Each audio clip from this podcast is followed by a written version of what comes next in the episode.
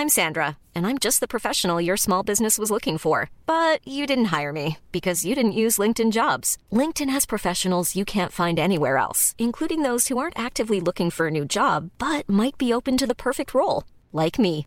In a given month, over 70% of LinkedIn users don't visit other leading job sites. So if you're not looking on LinkedIn, you'll miss out on great candidates like Sandra. Start hiring professionals like a professional. Post your free job on linkedin.com/people today. Heraldo Radio. La HCL se comparte, se ve y ahora también se escucha. El Heraldo Radio presenta Cámara de Origen, un nuevo espacio para enterarnos del trabajo de las legisladoras y legisladores en los Congresos de México. En Cámara de Origen, tiene la palabra Carlos Zúñiga Pérez. De la tarde en punto, tiempo del centro de México. Llegamos ya al viernes. Viernes 8 de octubre de 2021. Una semana intensa en información. Hoy no es la excepción. Le vamos a actualizar las noticias y le tendremos también entrevistas sobre los temas relevantes, varios de los congresos de este país. Por lo pronto, escuchemos cómo van a esta hora las noticias. Anthony Blinken, secretario de Estado de los Estados Unidos. Todos nuestros departamentos están comprometidos a trabajar de manera conjunta con nuestras contrapartes. Quiero agregar que las, las organizaciones delictivas se adaptan constantemente, tienen nuevas técnicas y también usan la tecnología, así que también tenemos que adaptarnos, tenemos que ser tan creativos y tan flexibles como estos. Marcelo Ebrard. Solamente te alías con alguien en quien confías y respetas. Las alianzas no se pueden hacer de otra manera. Respeto, corresponsabilidad y reciprocidad. ¿En qué lugar del mundo se subsidia empresas? Los legisladores van a poder resolver y no hace falta ningún acuerdo en lo oscurito ni nada a cambio. Ellos van a tener que decir eh, a la gente por qué votaron en favor de una postura o de otra. ¿La nobleza dónde quedó? ¿Sabes una cosa? Me he vuelto todavía más humano. Claudia Indira Contreras, fiscal de Sonora. Quienes además integramos la Mesa de Coordinación para la Paz y Seguridad del Estado de Sonora, no escatiram, escatizam, no escat, escatimaremos, no escatiram, eh, no escatiram, escatizam, no escat, escatimaremos, no escatiram, eh, Y no se le ocurrió otro, un sinónimo. Escatimaremos para eso. En fin. Vamos a más noticias eh, del día de hoy. Estados Unidos y México cerraron el capítulo conocido como Iniciativa Mérida, que iniciaron en la época de Felipe Calderón y George Bush y crearon una alianza en materia de seguridad regional que se llamará Entendimiento Bicentenario. Ambos se comprometen a hacer frente a temas como los efectos de las drogas en la población, así como el tráfico de personas y de armas. Presidente Andrés Manuel López Obrador dio inicio al proyecto de agua saludable con el que se pretende beneficiar a más de un millón y medio de personas en la región de la laguna, con obras para que se abastezca de agua proveniente del río Nazas para nueve municipios laguneros. El gobernador de Nuevo León, Samuel García, denunció que fueron localizados micrófonos en las paredes del piso 26 de la torre administrativa del gobierno de Nuevo León. La torre administrativa está ubicada en el Parque Fundidora y esta, este piso alberga a la Secretaría del Medio Ambiente. Y en el Senado, el legislador panista Damián Cepeda advirtió que el PRI respalda la reforma eléctrica en la Cámara de Diputados y el PAN, si el PRI lo, lo hace, el PAN debería romper con la alianza que mantiene con el tricolor. Justamente sobre este tema, la reforma ele- eh, eléctrica que envió el presidente Andrés Manuel López Obrador, hemos estado hablando aquí en Cámara de Origen. Tenemos eh, mucho que comentar al respecto. Y agradezco mucho que esté con nosotros Luis Espinosa Cházaro, el coordinador de los diputados del Partido de la Revolución Democrática. ¿Qué tal, diputado?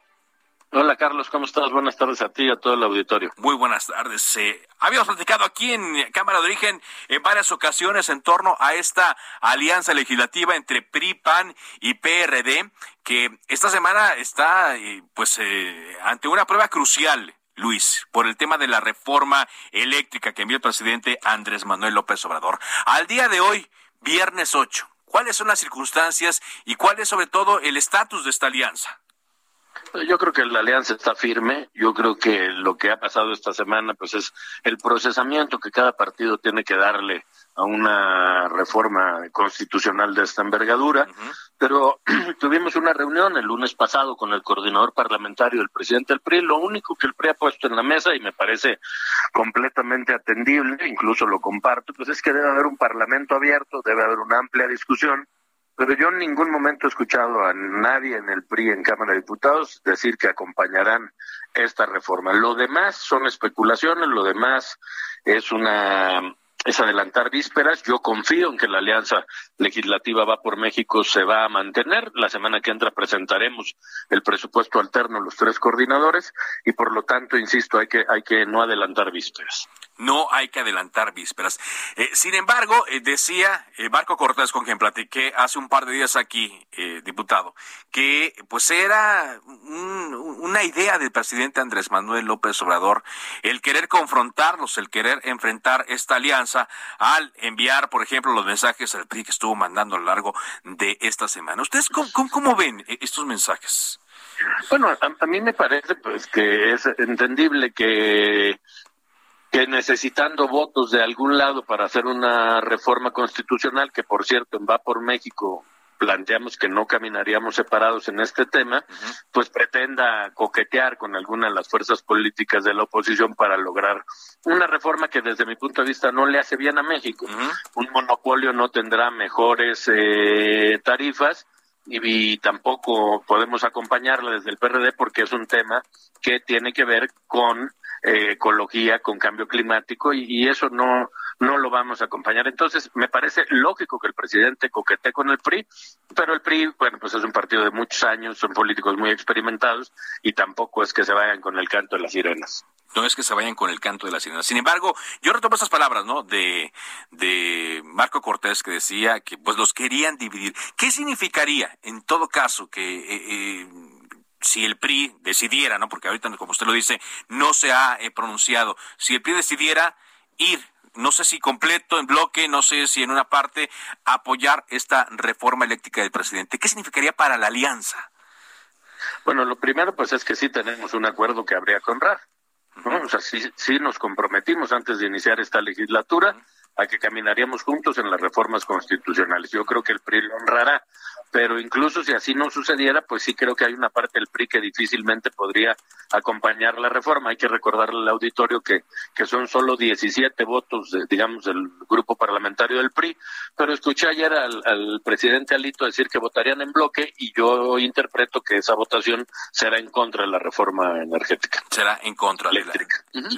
exacto. Ahora, decía yo también, que esta alianza pues se puso a prueba muy pronto. Y, mm, a la hora de la votación eh, Luis, pues eh, quienes eh, prefirieron la opción de PRI, PAN y PRD en sus distintas modalidades, pues parecía que dieron un, una, pues muy clara idea, ¿no? De qué es lo que querían, de qué es lo que buscaban estos equilibrios en, en el Congreso. ¿Ve usted algún riesgo de aquí a futuro en cuanto a, hablar, al hablar de política, al hablar de democracia, al hablar de, de, esta discusión legislativa que debe haber un riesgo para, para el país? A ver, yo retomo la primera parte de tu comentario. La gente votó por la coalición Va por México porque quería una voz distinta en el Congreso. Si hubieran querido que el presidente tuviera mayoría, hubieran votado por Morena. Esto no sucedió. Y en muchos distritos, de, hecho, en el número total global de votos, nosotros en Va por México tuvimos más votación que la coalición de, de Morena y sus aliados. Entonces, esta es una clara señal y todos la entendemos, la entienden en el PAN, la entendemos en el PRD y la entiende el PRI. Por eso estoy confiado a que lo que viene es que continuemos honrando, dándole voz a los que no están de acuerdo con lo que sale de Palacio Nacional y eso es lo que vamos a hacer. Yo insisto que estoy confiado, he platicado junto con el presidente Zambrano, con el presidente del PRI, el PAN y los coordinadores parlamentarios y la semana que entra presentamos el presupuesto alterno que dará un poco, digamos, de tranquilidad a quienes están hoy eh, nerviosos por cuál será la posición oficial del PRI y en su momento se dará la votación y yo estoy confiado en que votaremos los tres partidos juntos. Ahora, estoy viendo aquí sus, sus declaraciones que, que dio en, en otro medio, en Latinus, eh, eh, en torno a la alianza, ¿no? Y a los riesgos que usted ve si se rompe. ¿Sí, sí ve algún riesgo de este tipo? Bueno, el riesgo siempre está, ¿no? Nadie está obligado, ¿no? Aquí eh, pusimos por delante los tres partidos, el bien de México, el bien de la gente, pero el riesgo, pues, eh, es obvio que siempre está que alguien diga yo aquí no quiero continuar y prefiero eh, moverme hacia otro lado. Eso no podemos negarlo. El, riesgo está, Carlos, el riesgo estará latente siempre y hoy, bueno, toca el procesamiento que el PRI da a esta reforma, pues esta duda o esta eh, suspicacia, pero insisto, la votación no se ha dado, ni siquiera sabemos cuándo se dará, y en ese momento entonces podría juzgarse lo que el PRI o la dirigencia del PRI determine. Yo no adelanto vísperas y lo quiero dejar muy claro por las pláticas que hemos tenido en San Lázaro con el PRI y con el PAN. Bueno, ¿qué es lo que viene entonces enseguida, Luis? Eh, ¿Qué podemos decirle al auditorio que nos está escuchando a esta hora, en este día eh, viernes, eh, en cuanto a la reforma energética? ¿Cuáles son los siguientes pasos? Los siguientes pasos es hoy se instaló la Comisión de Energía, cada quien ha fijado su posición. Eh, habrá un parlamento abierto, no permitiremos una reforma fast track, esto también lo ha dicho el PRI, ¿no? O sea, si vamos a discutirlo, independientemente en dónde termine, pero eh, viene una amplia discusión. Alguien por ahí en Morena señaló que que pudiera terminarse en diciembre. Yo no creo que para diciembre estemos listos para votar esta reforma. No, por supuesto que no. Ah. estamos estamos en, en inicios de octubre y tenemos que votar el presupuesto, que no está consensado, por cierto. Te decía yo hace rato que la semana que entra nuestro bloque presentará un presupuesto alternativo. Esto será hasta el 15 de noviembre, según los plazos legales que tenemos, según la reglamentación. Y, y pensar que en un mes, entre el 15 de noviembre el 15 de diciembre, que termina el periodo ordinario de sesiones, podemos votar una reforma así, pues eh, es iluso. Es iluso, porque aquí me decía el presidente de la Comisión de Energía, pues que sí le iban a dar trámite y que él estimaba que el proceso legislativo, cuando menos, pues tomaría unos 45 días, me dijo. Bueno, esa es la opinión que tienen ellos, nada más hay que recordar que no tienen una mayoría calificada para para poder votar la reforma a favor. Ellos pueden decir que mañana la quieran votar, habría que saber nada más con qué con qué votos lo piensan hacer. ¿Con qué votos? Bueno, entonces me decía, eh, eh, me regreso ahora al otro tema, al del presupuesto alterno que ya me había platicado. ¿Cuándo lo presentan?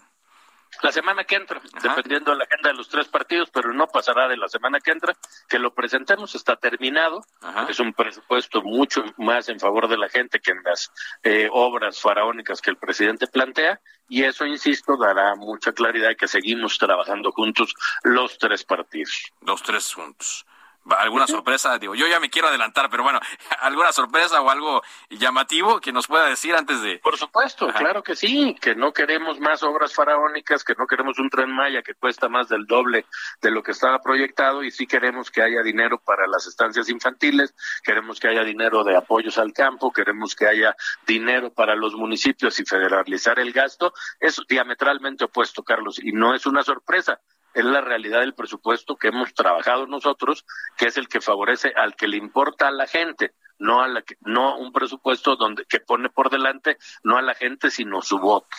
Muy bien, pues eh, atentos entonces Luis, yo no descarto hablar la próxima semana entonces para eh, ver cómo viene este presupuesto e ir avanzando en, en la discusión de la reforma eléctrica. Muchas gracias. Con gusto, Carlos, para ti y buenas tardes y buen provecho para el auditorio. Buenas tardes y también buen provecho para todos. Eh, por cierto, eh, Morena tiene sus ojos puestos sobre el Partido Revolucionario Institucional y ahí está la labor, pareciera ahora de convencimiento, ¿no? Pero este convencimiento luego se puede convertir en una especie de presión, una presión. Vamos a ver qué, qué es lo que qué es lo que ocurre, ¿no? Eh, Hoy eh, también Damián Cepeda, el senador del partido eh, Acción Nacional, planteó que el PAN debería romper la alianza con el PRI en caso de que el partido tricolor respalde la reforma eléctrica que envía el presidente Andrés Manuel López Obrador. Recordemos que Damián Cepeda fue, Damián Cepeda fue dirigente del partido eh, Acción Nacional y pues ya se había puesto también a esta unión de PRI, PAN y PRD. Y ahora, pues ante esta oportunidad, dice, si el PRI apoya la reforma eléctrica del presidente, que se rompa. Y se suma el planteamiento que hizo al ultimátum que lanzó Jorge Romero Herrera, el coordinador de los diputados del PAN, diciendo que se defina el Partido Revolucionario Institucional. Vámonos a otras cosas en torno a este tema de la reforma eléctrica, en torno a la reunión que hubo entre México y Estados Unidos. Habló el presidente Andrés Manuel López Obrador también, y hay otros temas que están en, el asunto de la agenda nacional. Francisco Nieto, te escuchamos con tu reporte. Adelante. Carlos, ¿qué tal? Muy buenas tardes. Sí, hoy México y Estados Unidos cerraron el capítulo conocido como Iniciativa Media y crearon una nueva alianza que se llamará Entendimiento Bicentenario. Por la mañana empezó la jornada entre las dos delegaciones, la delegación de Estados Unidos y la delegación de México. La delegación de Estados Unidos estuvo eh, encabezada por el secretario de Estado de ese país, Anthony Blinken. Y bueno, pues primero el presidente lo recibió en Palacio Nacional. Fue una mañanera muy breve de casi 45 minutos porque ya estaba preparado un desayuno en el Salón Leona Vicario de Palacio Nacional. Ahí el presidente pues les dio la bienvenida a esta delegación de 10 altos funcionarios de Estados Unidos y bueno, al concluir se trasladaron a la Cancillería donde siguieron los trabajos de, eh, de en materia migratoria y en, en, materia de seguridad y bueno, pues el acuerdo es que llegaron a eh, eliminar ya en definitiva este plan eh, Mérida. Y bueno, pues el, canciller explicó que se trata de un mejor entendimiento de alianzas para eh, combatir pues, varios temas en materia de seguridad, como el tema de las eh, el rastreo de armas, como el tema de los desaparecidos. Y bueno, pues ahí también el presidente y por la y por la mañana el presidente también en su conferencia de prensa explicó que la reforma eléctrica no se negociará. En los puritos explicó que no es moneda de cambio y que los legisladores tendrán que asumir su responsabilidad. Escuchemos lo que el presidente dijo. Los legisladores van a poder resolver y no hace falta ningún acuerdo eh, en lo oscurito ni nada a cambio ellos van a tener que decir eh, a la gente por qué votaron en favor de una postura o de otra. Que sucedió el día de hoy en la, en la mañanera, también en Palacio Nacional y luego en la Cancillería. Y luego en la Cancillería es, es correcto y ahí se dijo adiós ya a esta iniciativa que pactaron los presidentes eh, Felipe Calderón en su momento y George W. Bush allá en la ciudad de Mérida. Muchas gracias. Gracias, Paco. Buenas tardes. Muy, muy buenas tardes.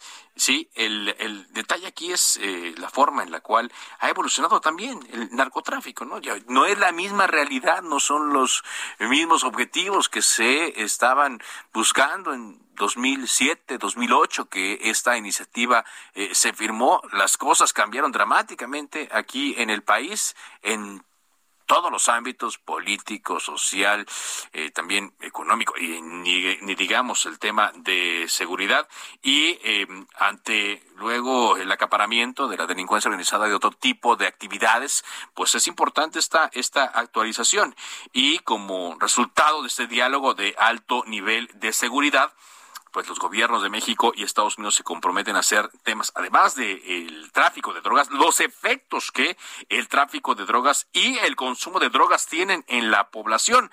Además, como escuchábamos, del tráfico de personas y de armas. Ya está este pronunciamiento conjunto entre los dos gobiernos y ahora debemos sustituir las dos palabras iniciativa Mérida por esto es entendimiento bicentenario. Por cierto, a Marcelo le gusta mucho la palabra bicentenario, ya me di cuenta. Seguramente él, lo propuso y entendimiento bicentenario es la em, es el plan que va a sustituir a la iniciativa Mérida a partir de ya. Entonces se firmó este memorando de entendimiento para reducir los trastornos por abuso de sustancias ilícitas y perjuicios conexos, así como establecer una red para la prevención de homicidios en el país.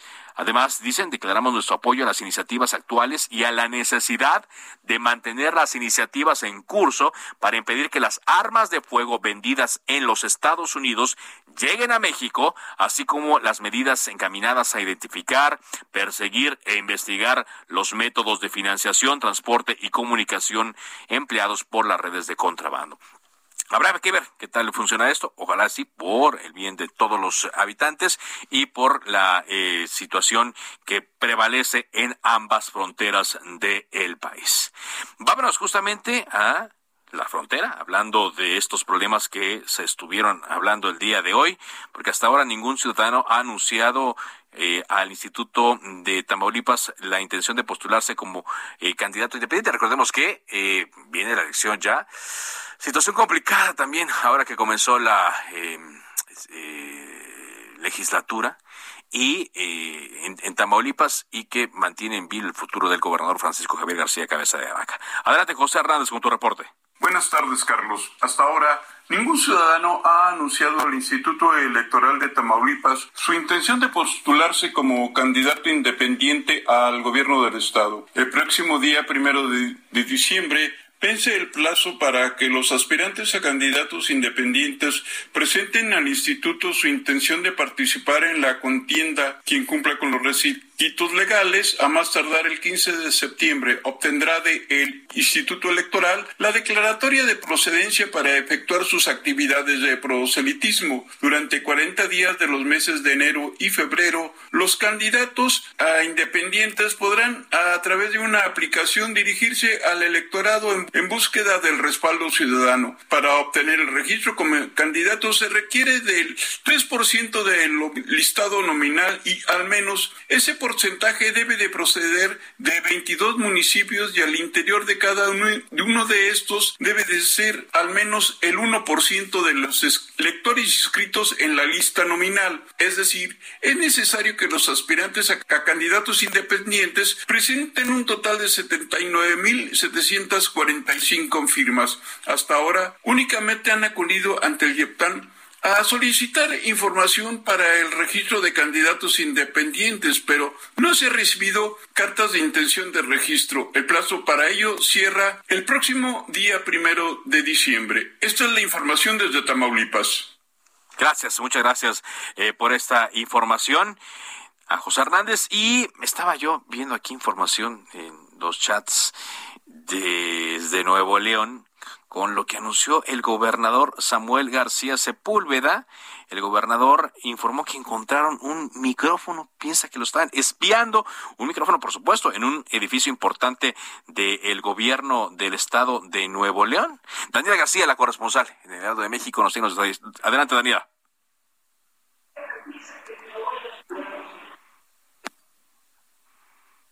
Bueno, en un momento voy a la, eh, la información con Daniela eh, García. Eh, el gobernador, recordemos que está dando información frecuentemente sobre estos temas, estos asuntos, y hoy hizo esta revelación. Daniela, te escuchamos. ¿Qué tal, Carlos? Muy buenas tardes. Pues bien, como bien mencionas, hoy el gobernador Samuel García dio a conocer esta información a través de sus redes sociales, pues informó que había recibido eh, comentarios por parte de su personal que acaba de tomar eh, pues las oficinas en el pabellón ciudadano o la torre administrativa donde están las oficinas del gobierno del estado para darle a conocer que habían encontrado unos micrófonos que estaban escondidos detrás de los conectores de electricidad. Él pues lo que informó es que ah, tras encontrar estos mismos eh, micrófonos que mostró en evidencia en algunos videos y fotografías, pues había ordenado que se hiciera una limpia del resto de las oficinas. En el caso específico de estos micrófonos que se encontraron, pues fueron en el, en el como te comentaba, en la torre administrativa, en el piso 26, que anteriormente pertenecía a la Secretaría de Desarrollo Sustentable, hoy pertenecen a la Secretaría de Medio Ambiente y parece ser que fue justo el titular de esta dependencia quien ordenó la búsqueda de, micrófonos y fue finalmente como se encontraron. Tenemos eh, pues los comentarios que, que hacía el gobernador Samuel García justamente sobre este hallazgo. Encontramos micrófonos. Estos patanes algo tienen que esconder o algo hicieron que quieren saber qué va a hacer el nuevo gobierno. Así que he ordenado ahorita mismo que se mande a hacer barrido a todas las oficinas, porque no vamos a dejar que se salgan con la suya. Fíjense nada más estos patanes lo que nos dejaron. Carlos, el gobernador Samuel García también ya advirtió que habrá sanciones especiales para quien resulte responsable sobre la colocación de estos micrófonos. Es la información que te tengo. Bueno, la información que se da. Gracias. Muchas gracias a Daniela. Y esto, cuando apenas Samuel lleva, asumió el domingo, lleva cinco días cinco días eh, eh, en el cargo y ya está haciendo estos anuncios que se consideran llamativas. Bueno, vamos a un corte comercial. Esto es Cámara de Origen. Le recuerdo que estamos en las eh, formas de comunicación a través de las redes sociales, arroba carloszup, así me encuentra en Instagram, así me encuentra en Twitter y así me encuentra en Facebook. Vamos a una pausa, regresamos con más entrevistas y con más información aquí a Heraldo Radio.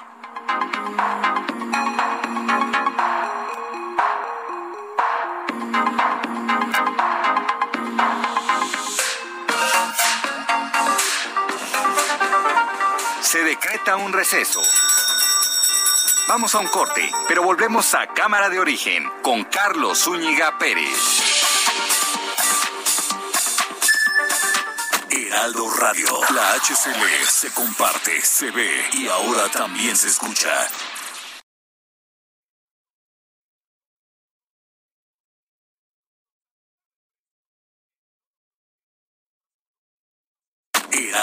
La HCL se comparte, se ve y ahora también se escucha. Se reanuda la sesión.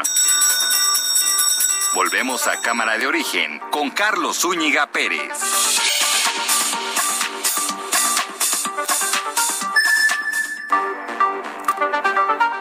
Contacte a Carlos Zúñiga Pérez en Twitter, Facebook e Instagram como arroba carloszup.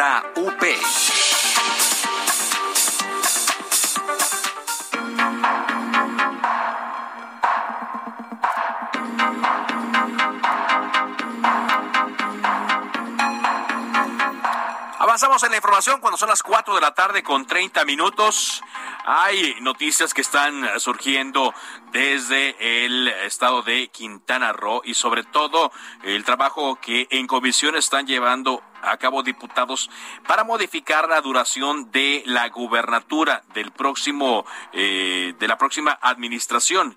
Ya las comisiones unidas de puntos constitucionales y de la Comisión Anticorrupción, Participación Ciudadana, órganos autónomos aprobaron en comisiones el dictamen para ampliar la gubernatura del estado de 2022 a 2028 y de ahí un siguiente periodo a dos años para homologarlo con las elecciones de 2030, las elecciones federales. Pero se ha estado eh, especulando mucho y estado hablando mucho directamente de que eh, la, la gobernatura de Quintana Roo va a durar ocho años y son los titulares que estuvieron acaparando algunos portales de internet y también eh, las redes sociales. Incluso en algún momento se volvió esto un trending topic. Para aclarar bien la situación, le agradezco mucho que esté con nosotros Carlos Hernández Blanco, diputado local del PRI en Quintana Roo. ¿Qué tal, diputado? ¿Cómo está? ¿Qué tal, Carlos? Muy buenas tardes. El auditorio. Gracias, gracias por tomarnos esta, esta llamada. A ver, entrando en materia directamente, diputado, eh, ¿de qué se trata esto? ¿Por qué eh, la idea de, de, ampliarlo? ¿Y cómo va a estar este, este periodo de transición eh, para llegar al 2030? Escucho. Carlos, mira, esto no verlo de una sola, óptica, sino de un plan general, porque fueron tres iniciativas las presentadas. Tres, ajá. Digamos, el, el conjunto de iniciativas van en eh, el sentido de lograr para el Estado de Quintana Roo un ahorro presupuestal. Ajá. Y me soy muy rápido. La primera iniciativa, eh, en nuestra constitución, en nuestras leyes locales marcaban que el proceso electoral iniciaba la primera semana de octubre. O sea, ya hubiéramos iniciado el proceso electoral. La primera iniciativa que presento corre el proceso electoral para el día, la primera semana de enero. Con lo cual nos ahorramos octubre, noviembre, diciembre, tres meses, lo que significó casi un ahorro de 40 millones de pesos al erario. La segunda iniciativa eh, es la reducción de los tiempos de campaña, la de reducirle de la, campaña del gobernador de 90 días a 60 días, con lo cual también había un importantísimo ahorro eh, en las eh, en las finanzas. Y la tercera eh, propuesta, iniciativa, es homologarnos a las elecciones federales. Quintana Roo únicamente, desde que se hizo la homologación de, de, las elecciones, solamente homologó la elección de, ayuntamientos. Es la única elección que se estaba. El próximo periodo de los diputados locales, que va a ser de dos años, va apenas a homologar los a los diputados locales. eh, el anterior eh, gobernador eh, fue de cinco años y medio y no homologó nada. El actual gobernador está de seis años y tampoco homologa nada. Y el siguiente gobernador va a ser de cinco años en el estado. Y lo único que va a hacer es que cada tres años va a haber una elección paraguas, como le podríamos decir. O sea, un año va a haber elección de presidente de la República con senadores, diputados federales y ayuntamientos. A los tres años va a haber gobernador, presidentes municipales, diputados, y cada tres años va a haber una elección grande, por llamarle de alguna manera, lo cual va a significar un alto costo eh, a las finanzas. Lo que se buscaba con esto era tener una elección de, de seis años y en el 2028, el 2030, una elección de dos años, para que en el año 2030 la elección de presidente de la República, senadores, diputados federales, presidentes municipales, gobernador, todo, todo lo completito nos fuéramos en paquete. Y esto, eh, a la larga, iba a generar un ahorro sustancial a las finanzas del Estado. Sin embargo, pues esto eh, pues estaba en, la discusión y hubo una mala interpretación de que esto sigue para ocho años, lo cual nunca fue correcto, ¿no? Nunca fue, es lo que quiero aclarar, ¿no? Porque decía yo que fue lo que acaparó, lo que acaparó los, los titulares. Entonces, digamos, eh, la siguiente elección, que va a ser el próximo año, ¿no? 2022. Correcto. Se elige a un gobernador hasta... Y diputados. Y diputados. Esta, esta gubernatura, ¿por cuánto tiempo se elegiría en caso de ser aprobada este, esta iniciativa? Eh, sería de seis años. Actualmente la ley dice que son de cinco años. Ok, ok, sería de seis años. ¿Qué pasaría entonces en esa transición entre el 2028 y el 2030? Tendría que elegirse un gobernador de dos años, que ese era el sentido de la propuesta. Algunos estados ya lo han hecho, digamos, o lo más cercano a nosotros, Yucatán tuvo una elección, tuvo un gobernador de año y medio hace ya algunos años, este, cuando ellos decidieron homologarlo. ¿no? Acaba de pasar en Baja California también. Es correcto. En Veracruz también pasó. Y para que tengamos el contexto, Carlos, hoy que cumplimos 47 años de Estado, el día de hoy eh, se cumplen 47 años de la creación del Estado de Quintana Roo, eh, pues es un Estado muy joven, ¿no? Sí. Pues hoy también vencía la fecha, pues, la, posible fecha para hacer los cambios. Esto, aunque se, aunque se logró el dictamen en comisiones, ya no se pasó a pleno, por lo tanto va a ser ya, ya el siguiente gobernador, gobernadora, será de cinco años en Quintana Roo, ya no se llegó a la reforma de los seis años. Ya no se llegó a esta reforma. Esa es la noticia entonces, que podemos dar hoy a todo el auditorio que nos escucha. Ya no se llegó a esta reforma. O sea, la propuesta era la que usted nos explicaba ya más detallada. Entonces, al no llegarse a esto, pues va, va a ocurrir lo que usted nos contaba, ¿no? De los anteriores gobernadores. ¿Qué va a pasar entonces a la hora de que un elector va a ir el próximo año? Va a elegir un gobernador por cinco años, o sea, que terminaría en 2027. Es correcto. ¿Y, y, después qué pasaría, diputado? Que tendríamos eh, las elecciones de presidente de la República, que se va a hacer en el 24, únicamente homologados los diputados y los presidentes municipales, y a los tres años se vaya otra vez gobernador con presidentes municipales, este exclusivamente, o sea, ya no se van a conjuntar la de gobernador y, y presidente de la República, que era lo que nosotros buscábamos, para hacer un ahorro en las elecciones, esto ya no va a suceder. No va a suceder. Entonces, ¿tendría que venir que una siguiente legislatura, una siguiente iniciativa para poder lograr esta sincronización de las elecciones? Sí, es correcto, porque recordemos que, eh, y, es, hoy aclaro que es el último día para ver toda la reforma, porque la ley marca que 90 días antes de inicio del proceso electoral no puede haber modificaciones a la ley electoral. Entonces, ah, pues ya este año ya, para el 2022 ya no se pudo. Tendría que ser que la siguiente legislatura, o que nosotros en más posteriormente de la, elección, eh, lo que hiciéramos era, sería cambiar a un periodo de, tres años posiblemente, para que desde el 27 se vaya al 30, por decir algo, ¿no? este Entonces ya en vez de un mini periodo de dos, un mini periodo de tres, para que ya logremos homologarlo, si es que así lo, lo, lo, deciden los partidos políticos. Sí. ¿Por qué no llegó al Pleno esta, esta, esta que se aprobó en comisiones, diputado? No llegó a Pleno, primero porque eh, no solamente la aprobación de los diputados, que sí había una mayoría para aprobarlo, eh, habían, las bancadas habían hecho un consenso para sí aprobarlo, El gran problema era que tiene que ser, como es una reforma constitucional, tiene que aprobarla también. Tenemos 11 municipios del Estado, tenían que ser 8 de 11 municipios, tendrían que haber sesionado, aprobarlo, regresarlo otra vez al Congreso, volver a sesionar nosotros, calificar la votación y ya luego entonces eh, convertirlo en decreto y mandarlo a publicar. Y esto pues no, no era posible hacerlo ya en una semana, eh, no era posible hacerlo en... O sea, no, no, dio el tiempo. Y no dio el tiempo. No, tuvo, no, tuvo nada que ver este el tema de de críticas que luego se levantaron con esta información que le digo que se estuvo eh, repartiendo en redes sociales y eso, ¿no? Sí, no, hay quien aprovechó a sacar raja política del tema de que si y el PAN decidió o no, no aceptó lo que sea, pero la, la realidad es que eh, vimos que el tiempo no daba y que sería inútil haberlo subido al pleno y no haberlo podido cumplir con todo el procedimiento que lleva este, para poder aprobarlo. Entonces, con, una decisión entre todos los diputados, decir ya no, ya, no subirlo. Ya no subir. ¿Podemos decir entonces que fue como una omisión o, que se les fue el tiempo o, qué sería, diputado? Pues lo que pasa es que obviamente eh, pues todos este, tenían, eh, hay partidos políticos que lo ven con cierto eh, suspicacia, ¿no? Este, yo siempre lo que he dicho y he sostenido que hay que ver siempre tener altura de mira y poder ver a largo plazo, ver con una visión de Estado, con una, no con una visión partidista. Eso es, este, ese era mi, argumento que estuvimos siempre pues manteniendo.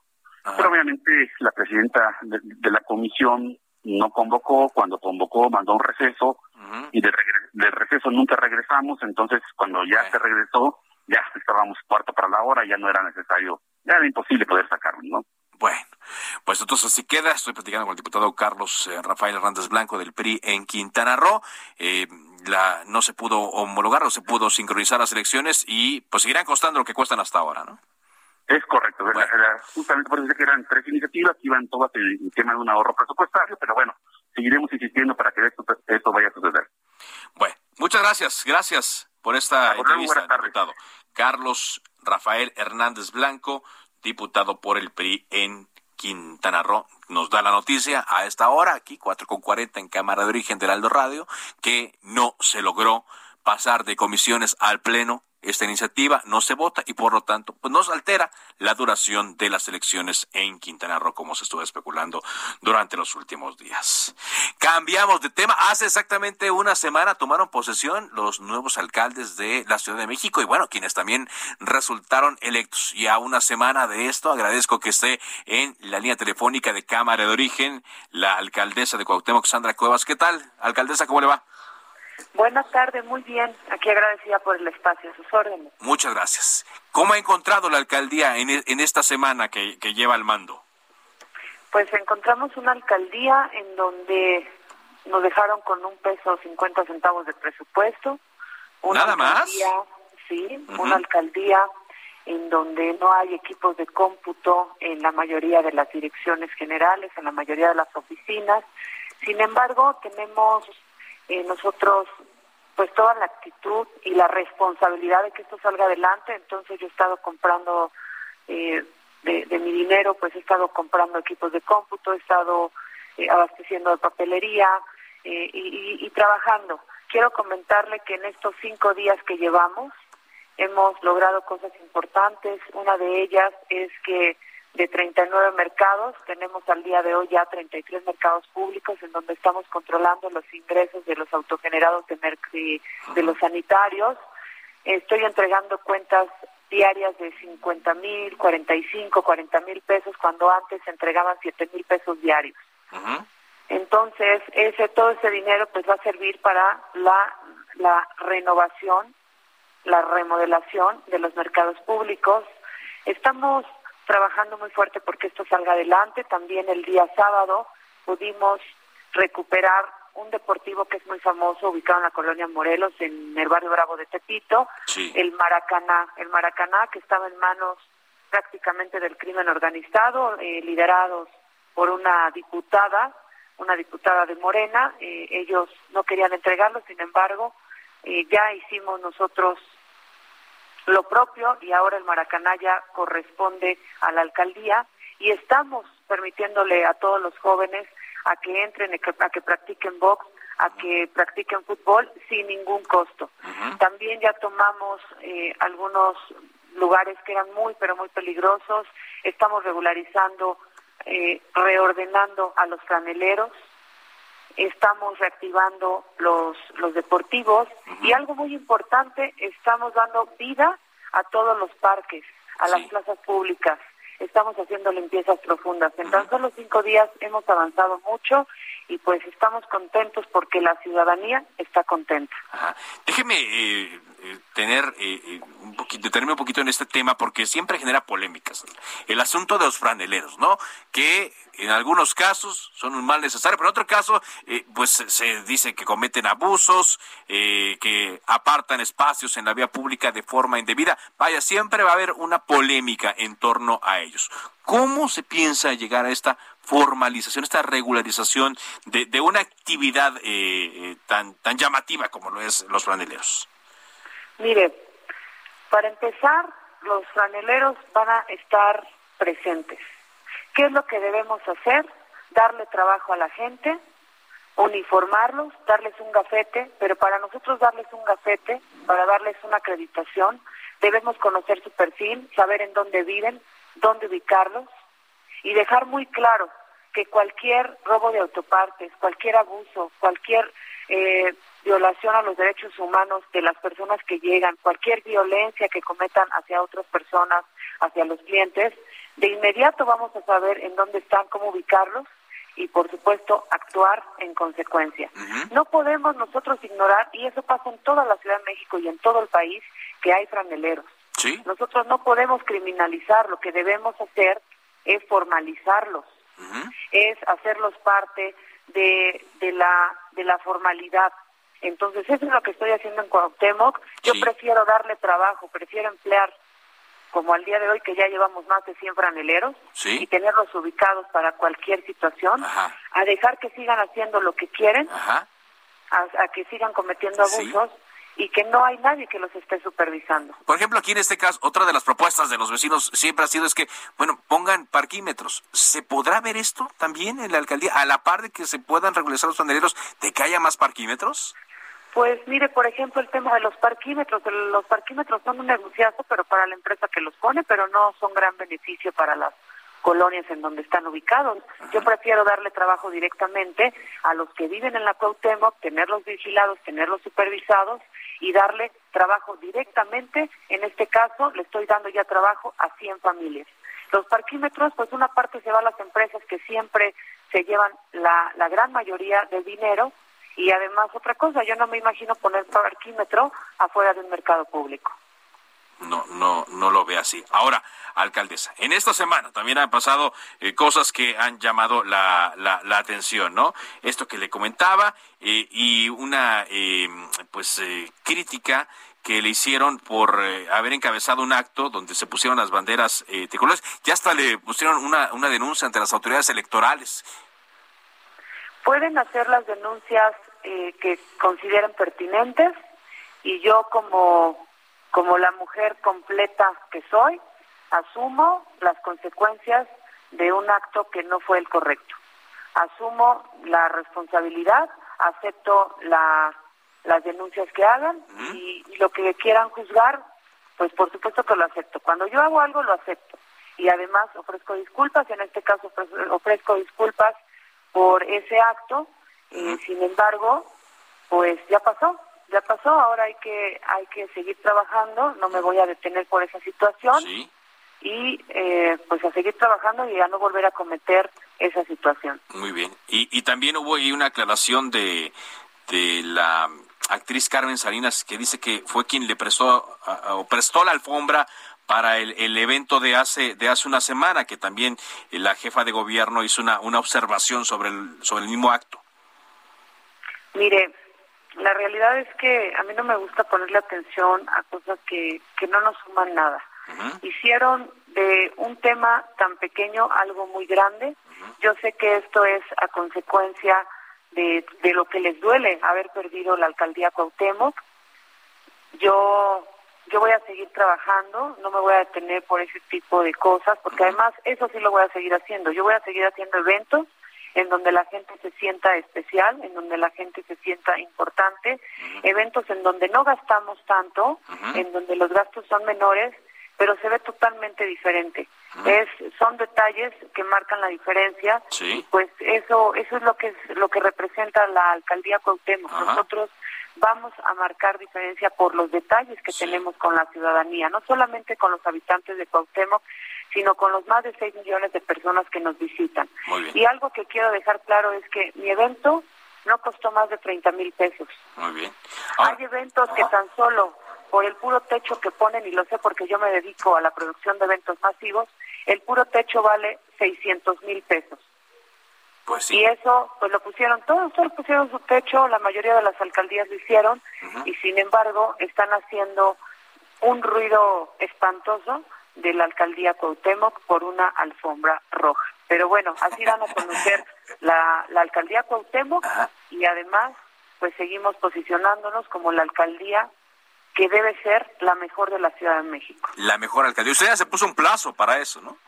Exactamente, y mire qué rápido vamos avanzando, porque en cinco días ya estamos poniendo en orden las finanzas de los autogenerados, que era la mina, la mina de muchos. Ajá. 18 meses fue el plazo que usted mencionó. Así es. 18 meses para hacer de Cuauhtémoc la mejor alcaldía de la capital. Así es. Ahorita hay mucho caos.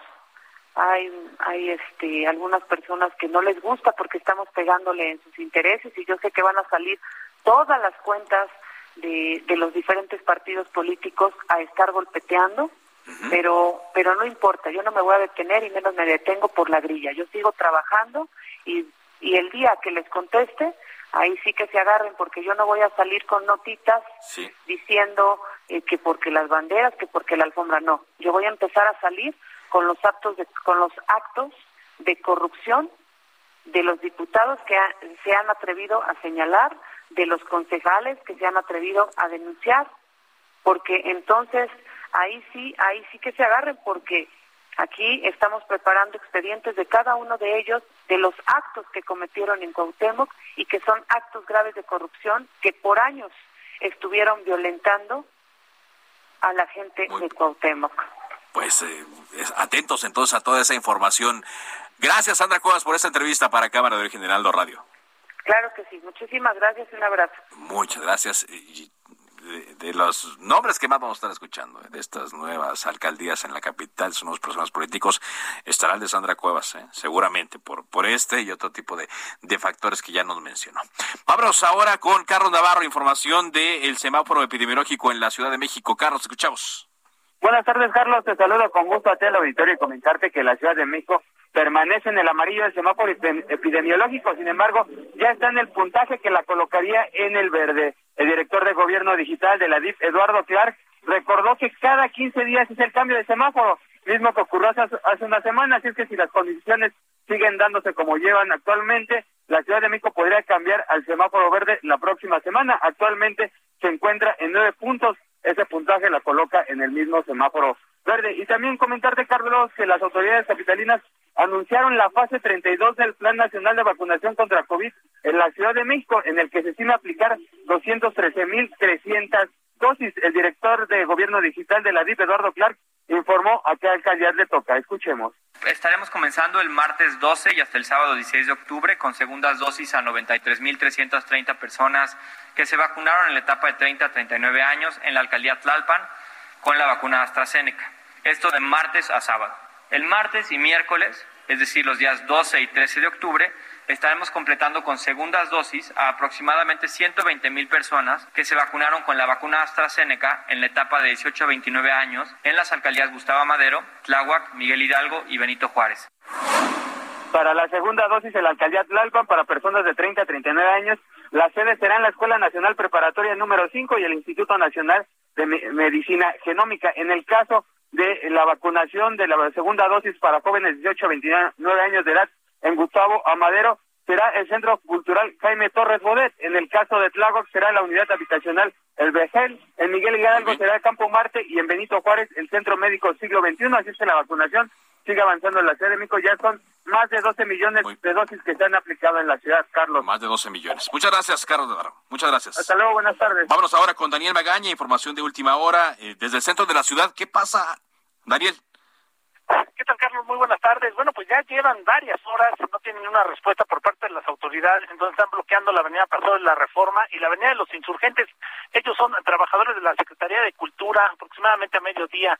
Ellos, eh, pues, se pusieron eh, de alguna manera pues, a manifestarse para exigir algunas prestaciones y también algunos pagos pendientes bueno pues decidieron bloquear esta importante vía y es que pues es uno de los cruces más eh, pues icónicos de la zona centro sin duda la avenida de los insurgentes y venía a pasar la reforma ya te imaginarás las complicaciones vehiculares en la zona de insurgentes en este caso, pues las vías alternas, la más cercana, tanto la zona de la avenida Cuauhtémoc, que el eje 1 poniente, un poco más distante, en la zona del circuito interior, les podría ser de utilidad esta tarde, en la cual, bueno, pues ya pinta lluvia aquí en la capital del país. El reporte...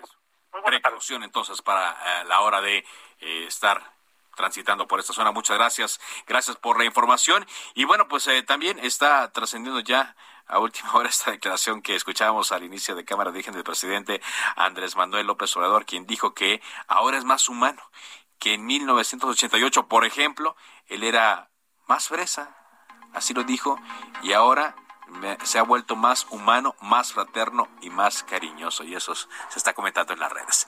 Hasta aquí esta visión. Gracias por su compañía. Buen fin de semana y se queda en Heraldo Radio con Javier Solorzano. Por ahora es cuanto. Buenas tardes. Se cita para el próximo programa. Cámara de origen, a la misma hora, por las frecuencias de El Heraldo Radio. Se levanta la sesión.